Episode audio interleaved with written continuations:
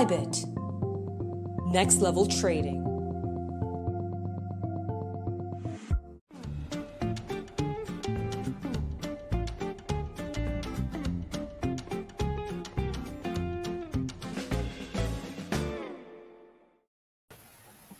É isso aí, galera. Mais uma vez, bem-vindos ao debate descentralizado, onde todas as semanas nós trazemos para vocês informações rápidas, dinâmicas e inteligentes em conversas complexas para você, investidor, saber navegar nessa transformação digital que está acontecendo. No programa de hoje, nós temos aqui dois especialistas, desenvolvedores de blockchains e pessoas entusiastas da área de criptomoedas, onde nós vamos conversar sobre o terceiro Ethereum que está chegando.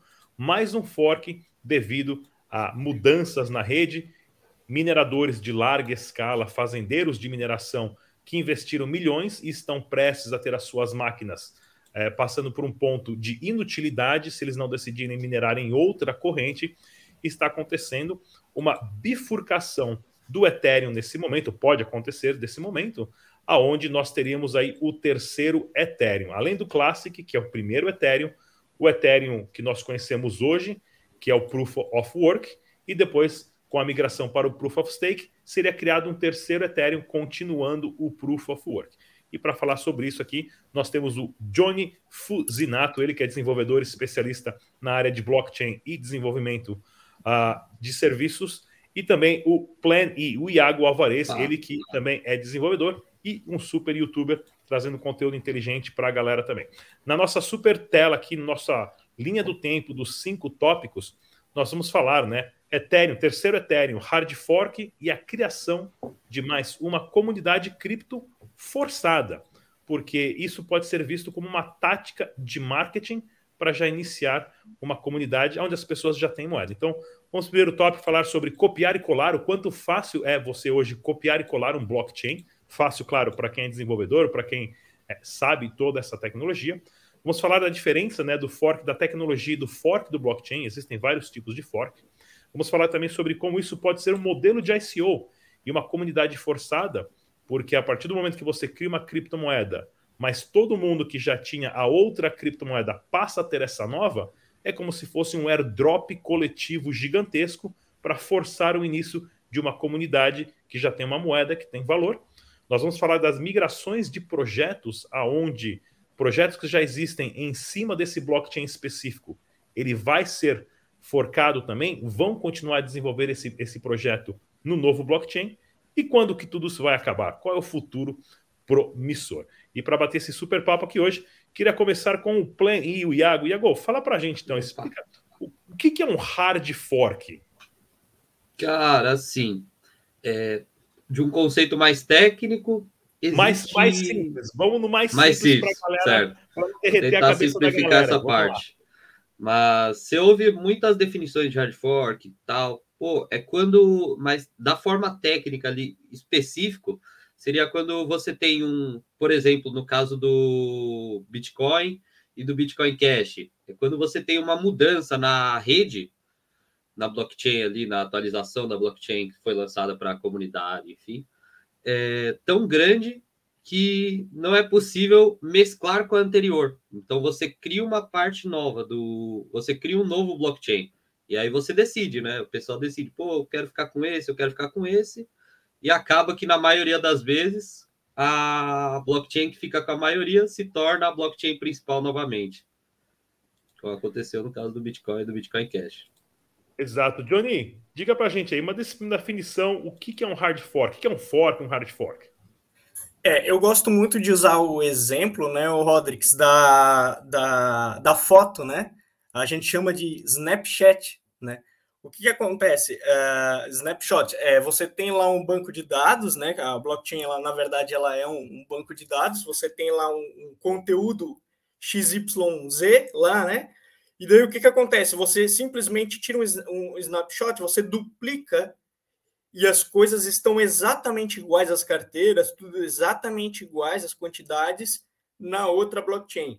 Então, né, unindo ali a informação que, que o Iago trouxe, né, do, do, do, porquê que isso aconteceu, né, por que está rolando esse, esse, esse fork, né? Então, só para contextualizar que eles vão praticamente bater uma foto e dar um, como tu mesmo botou, Rodrigues, um Ctrl-C, Ctrl-V, um, um copia e cola.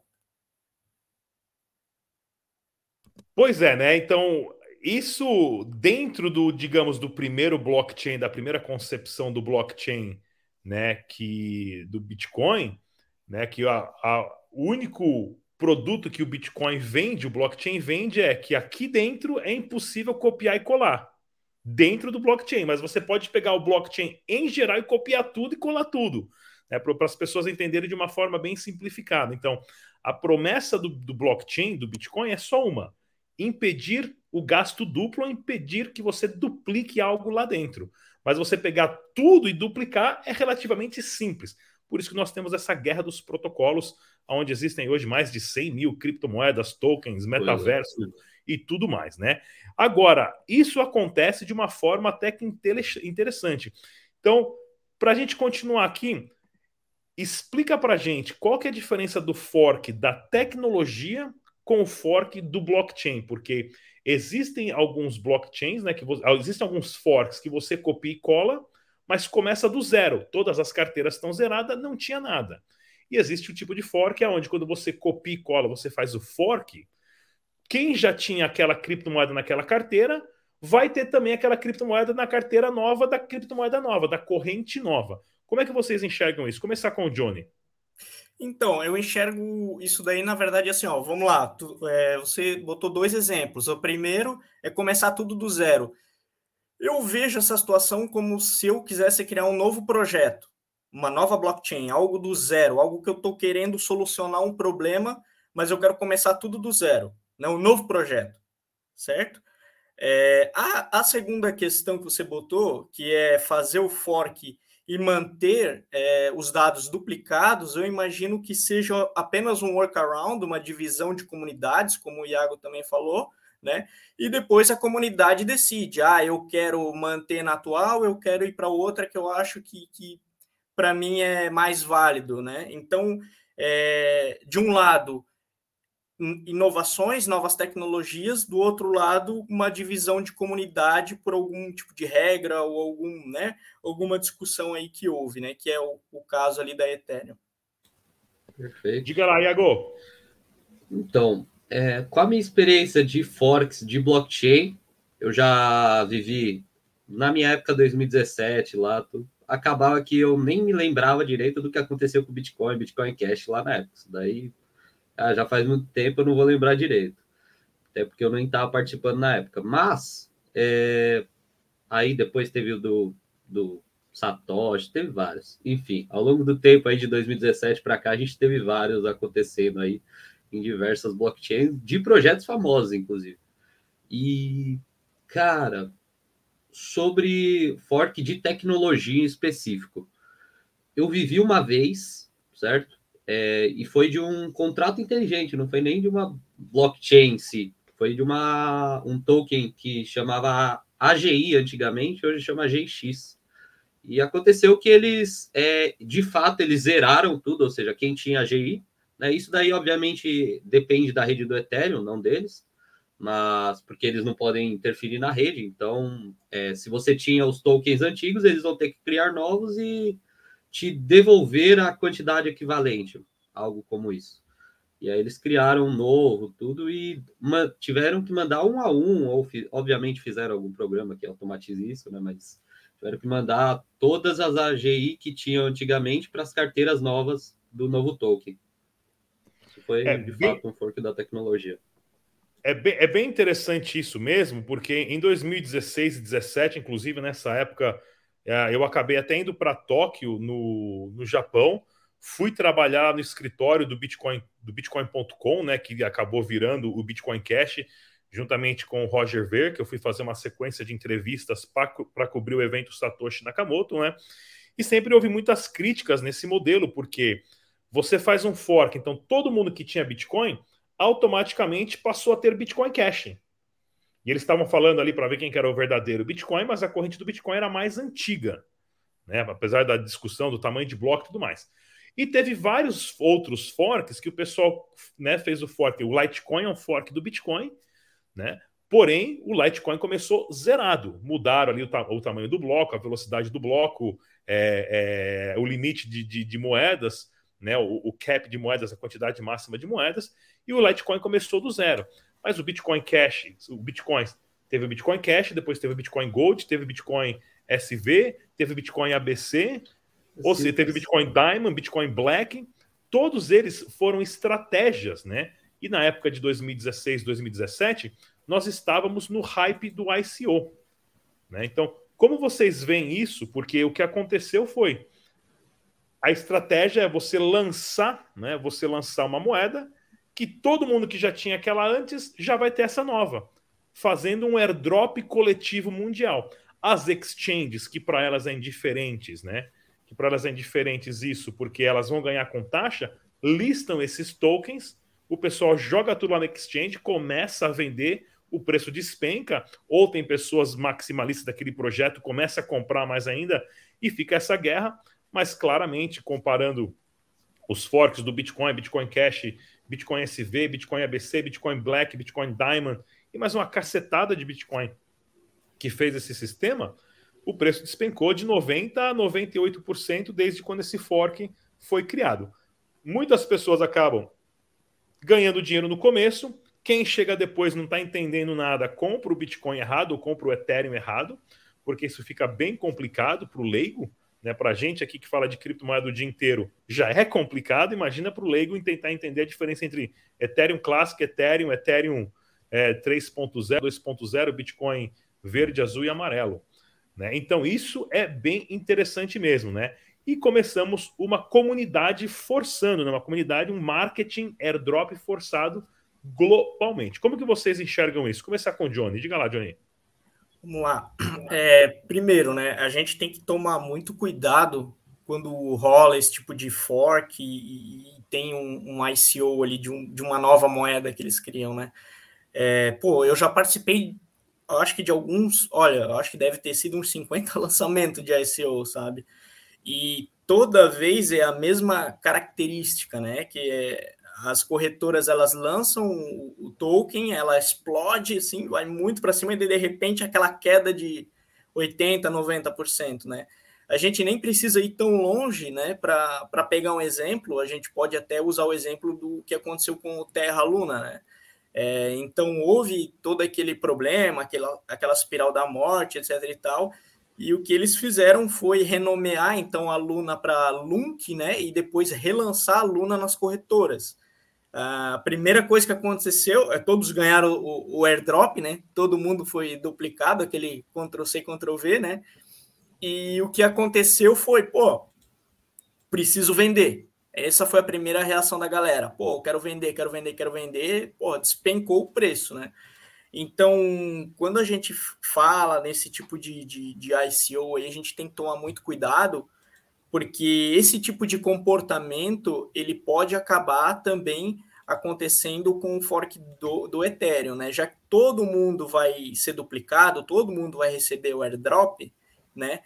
É, pode ser que quem recebeu o airdrop não queira estar exposto àquele ativo. Então a primeira reação da pessoa vai ser o quê? Vai ser chegar e vender na, na cabeça do mercado mesmo, entende?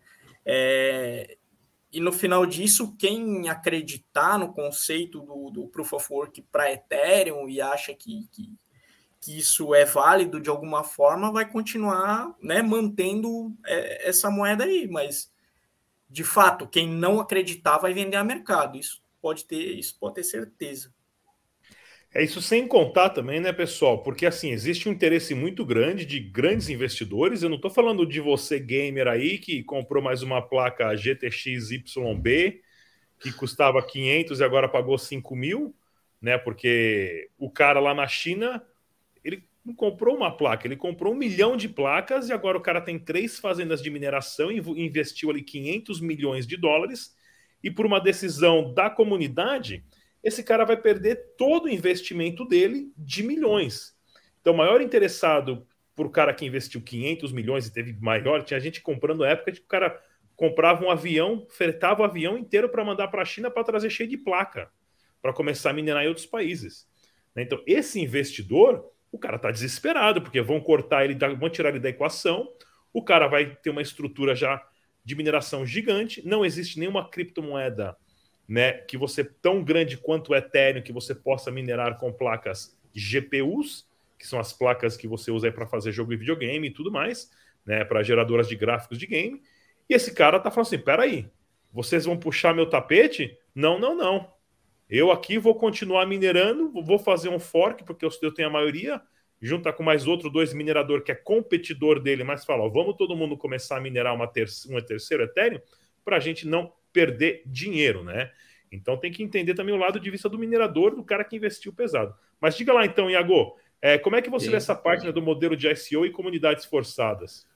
Cara, é, na época que aconteceu, é, tanto o fork lá do Bitcoin Cash como do Bitcoin lá, meio que o pessoal quis injetar na rede algo que não tinha tanta demanda, vamos ser honestos. Porque o próprio que a própria rede do Bitcoin, se você lançar uma mudança lá dentro, apesar de ser muito difícil de passar, ela acaba que pode passar, mas é difícil. Mas pode acontecer. E, cara, com relação ao ICO, antigamente, ano passado, tudo, a gente na época começou os DeFi lá, tudo, começou aquela moda do DeFi, aquela mini bolha que teve ano passado, dos DeFi lá, Bitcoin caindo de 60 até 30, lateralizado ali nos 40, e a gente comprando de FI a rodo, compra de FI, que agora vai dar dinheiro, não sei o quê. A gente, cara, a gente saía igual um doido entrando em projeto de ICO de DeFi da Deep Web da Binance Smart Chain, da 2 milhões de por cento de APR, o stake. A gente entrava nesse tipo de coisa, cara. Mas acredito eu que o que essa parte da comunidade forçada pega um pouco. Que a gente já viu a força que mineradores têm, tanto na rede do Bitcoin, que, cara, principalmente quando começa até aquele até aquele aquela métrica on-chain lá do Difficulty Ribbon, né? Que média média lá de anualizada, média de cinco dias, enfim, dos mineradores lá que estão saindo, né? Ela começa a ficar lateral lá, os mineradores estão saindo, tudo. Cara, é, eu não sei o que, que vai acontecer, porque é muita placa de vídeo, e aí talvez a gente tenha uma nova uma nova moeda que aceite isso, como o próprio Litecoin. O Litecoin talvez suba um pouco com isso, que ele, querendo não, aceita mineração com GPU. Olha que coisa bonita. É, a Digibyte lá também, né? Enfim a gente, que a gente estava inclusive falando lá no nosso jantar, Rodrigues, é, e cara, eu acho que talvez essas placas de vídeo migrem para essa moeda e a Nvidia, por incrível que pareça, a Nvidia meio que previu o demerge, olha só, eles criaram uma tecnologia que chamava LHR.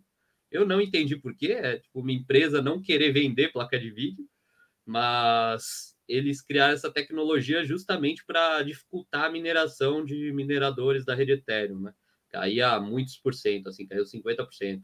Aí depois veio os China desenvolver uma maneira de burlar esse LHR, mas enfim, é, essa placa LHR ela vai subir de preço, talvez, porque vai se equilibrar o preço, na verdade, porque ela era muito mais barata do que uma placa sem LHR.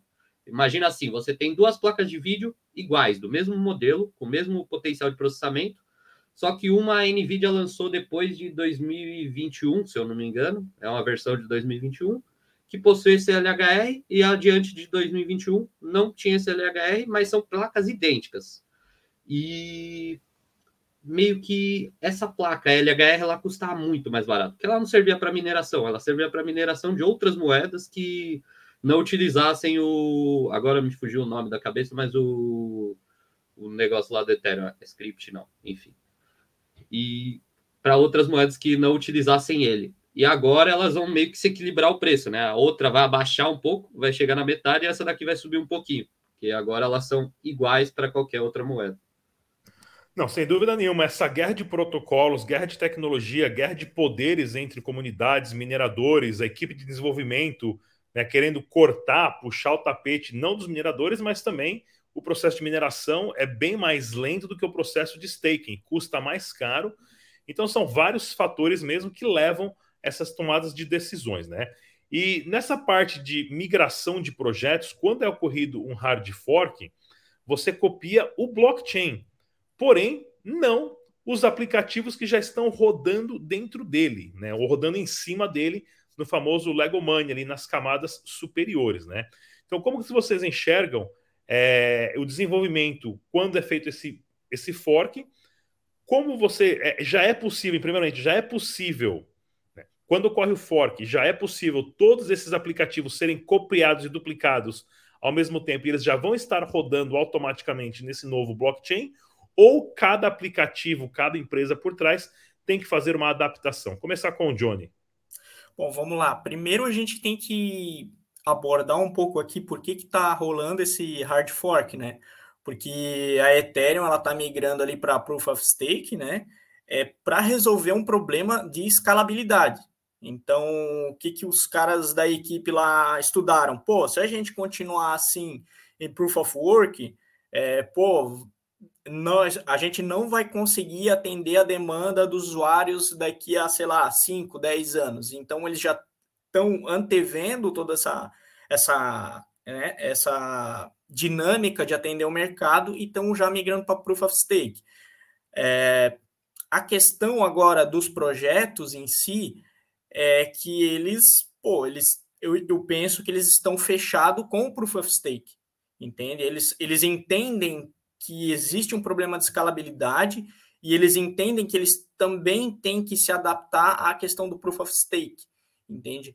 Eu não consigo eu não consigo visualizar esses projetos também atendendo um proof of work da vida, que é o caso, por exemplo, a gente pode até abordar aqui a Chainlink, que é uma que já disse, não, não, não, eu não vou, eu não vou atender o proof of work aqui, entende? É, vai ter projeto que pode acabar comportando Proof of Work?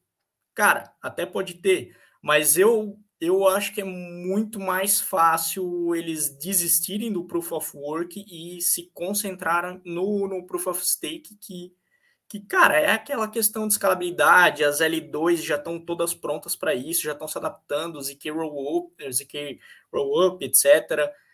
Né? Esse é o meu ponto de vista. Iago, quer falar um pouquinho aí, talvez?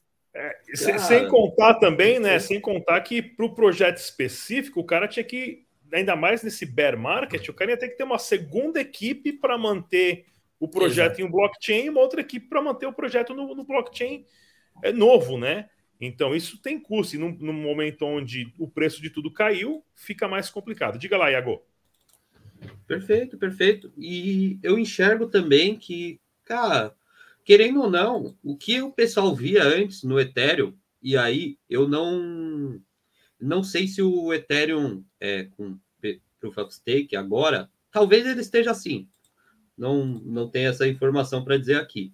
Mas talvez ele esteja assim. Mas o que o pessoal enxergava no Proof of Work era que, cara, querendo ou não, é um, é um modelo de um modelo de mineração que você precisa. A única falha conhecida que você possui é a dos 50%, entendeu?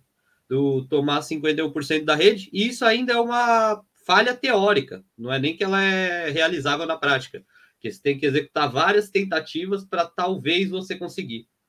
Então, ela é só uma falha teórica também, né? Mas já no Proof of Stake, pô, a gente acaba vendo uma coisa ou outra acontecer aí que não nos dá essa segurança toda, mas nada que o Ethereum não se tem alguém que consegue tornar esse, esse essa prova de consenso aí segura, é o Ethereum. Isso aí eu não tenho dúvidas. Não, bem interessante mesmo é, o que está acontecendo, né? E agora a gente tem que saber quando que isso tudo vai acabar, porque o produto que o Bitcoin vendeu, a ideia que o Bitcoin vendeu é que sim, é, nesse caso, o blockchain ele é induplicável, ou seja, tudo que está dentro do blockchain é induplicável. Porém, o blockchain sim é tudo duplicável facilmente. Você consegue copiar e colar o, o blockchain. Eu tiro o nome lá, troco as cores e lanço lá como o blockchain do Rodrigão Careca e só Rodrigo Careca pode usar, né? É, e vamos tentar fazer uma comunidade e tudo mais. Mas quando que vocês, como que vocês acham? Vou te perguntar de novo aqui, ó. Quando isso vai acabar, né? É, quando isso vai acabar? Podemos ter um futuro é, próspero em relacionado às criptomoedas, ou vamos ter sempre aí o fork do fork do fork, e daqui a pouco a gente está no Ethereum 5 já? Diga lá, Iago. Ah, sim. No Ethereum eu tenho essa, eu tenho esse medo, justamente porque as pessoas, elas, algum pessoal do mercado mais tradicional, eles gostam do Ethereum por isso.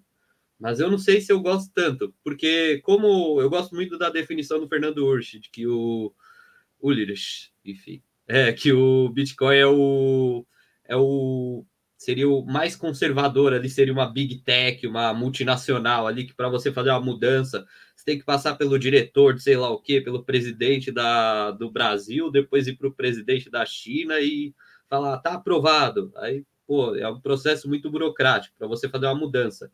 Mas é algo que é num projeto que já está ganhando. Então, você ficar fazendo mudanças, mudanças, mudanças em um projeto que já está ganhando, Cara, é complexo. Já o Bitcoin não. Já o Ethereum não. O Ethereum ele é mais como uma startup, né? Ele acaba, pô, faz mudança aqui, ali, aqui, ali, aqui, ali, vamos fazer. Se não der certo, a gente corrige da manhã, depois não sei o quê. Todo dia tá tendo uma mudança nova acontecendo, sendo planejada. É algo muito mais rápido acontecendo, né? Porém, eu também não sei.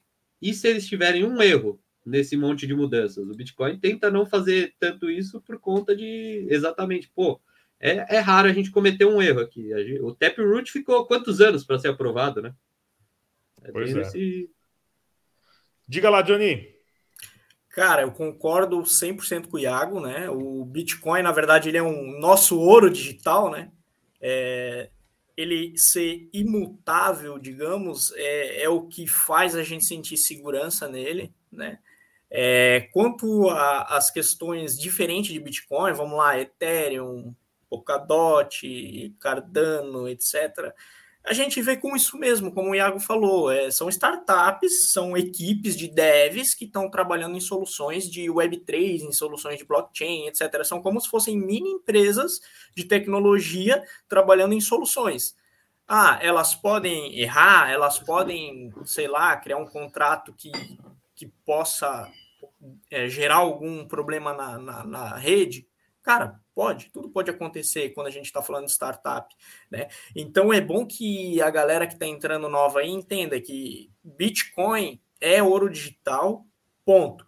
Diferente de Bitcoin, é, Polkadot, Ethereum, Cardano, como eu falei, exemplos, cara, são empresas de, de tecnologias, equipes de devs que estão se propondo a resolver problemas, é, é, é que estão propondo é, criar soluções, tanto financeira quanto né, de comunidade, soluções, uh, soluções gerais né, de Web3, enfim.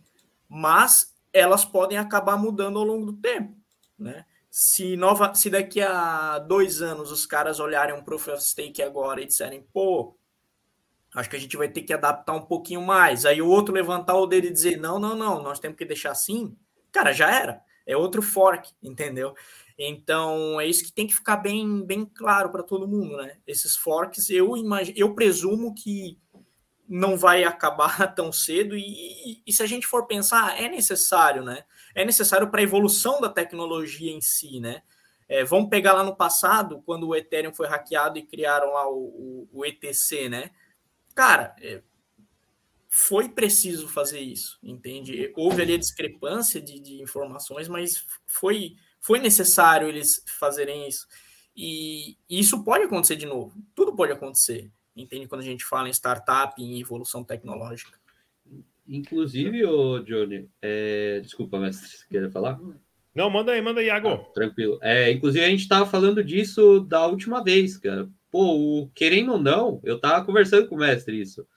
Cara, o Ethereum Classic, querendo ou não, ele foi o Ethereum que não interferiu na blockchain a falha era legal. Aquilo lá estava no código da blockchain. Conta essa história para a gente aí, Iago, por favor, Sim. do Ethereum Classic, do hack que teve da DAO e como que a comunidade é, se manteve, assim, digamos, jurada. Deu problema, Sim. deu problema. Se virem. Sim. Então, na época lá que teve o fork pro, do Ethereum para o Ethereum Classic, que o Ethereum Classic é o Ethereum original, era meio que assim, pô, tinha um, um de app lá com fundo para desenvolvedores.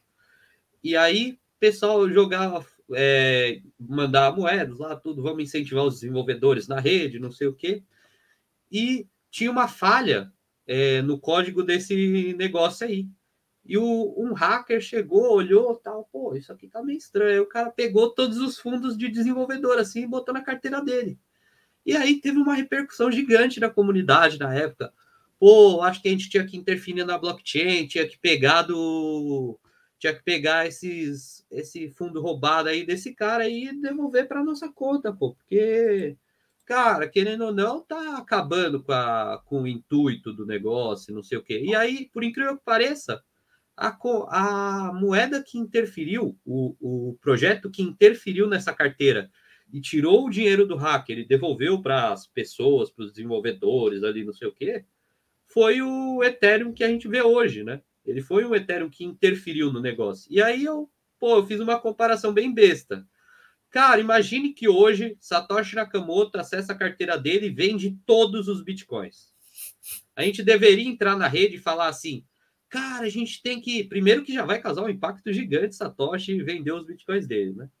Mas a gente devia entrar na rede e falar assim, pô, a gente tem que vender todos esses, tem que devolver esses bitcoins aí, a gente tem que voltar tudo, porque tem que voltar o blockchain, cara. Porque, pô, Satoshi vendeu os negócios, a gente tem que voltar uns bitcoins daqui para lá.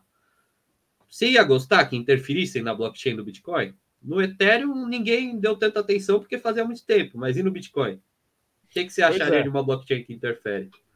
Pois é, né, pessoal? Porque assim, quando existe um grupo de desenvolvedores, né, os caras foram roubados ali, teve o hack, eles perderam dinheiro, eles entre eles votaram para dar ré no Bitcoin, no Bitcoin, no blockchain do Ethereum, né? Digamos assim, eles deram ré no blockchain do Ethereum e naquele ponto do hack fizeram um fork e falaram: "Não, vamos corrigir essa vulnerabilidade e daqui para frente não acontece mais isso". Só que é como o Iago falou, né? Pô, toda vez que dá um problema a gente vai poder voltar. Então o blockchain não serve para nada, porque o que está no blockchain foi gravado e fica lá.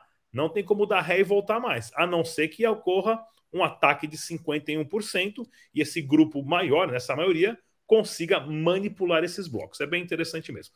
Mas sem dúvida nenhuma, pessoal, isso é o que nós chamamos da guerra dos protocolos, aonde nós estamos passando por um processo de construção e criação de novas ideias sendo tudo isso criado por milhões de pessoas simultaneamente ao redor do planeta para construir um sistema estável aonde todos os seres humanos possam guardar informações, ter algo de valor lá dentro e esse sistema não pode sair do ar, esse sistema tem sempre que estar funcionando e esse sistema não pertence a ninguém e não tem como ser manipulado. Então, a questão de segurança, a questão de fork, a questão de vulnerabilidades é importantíssimo isso.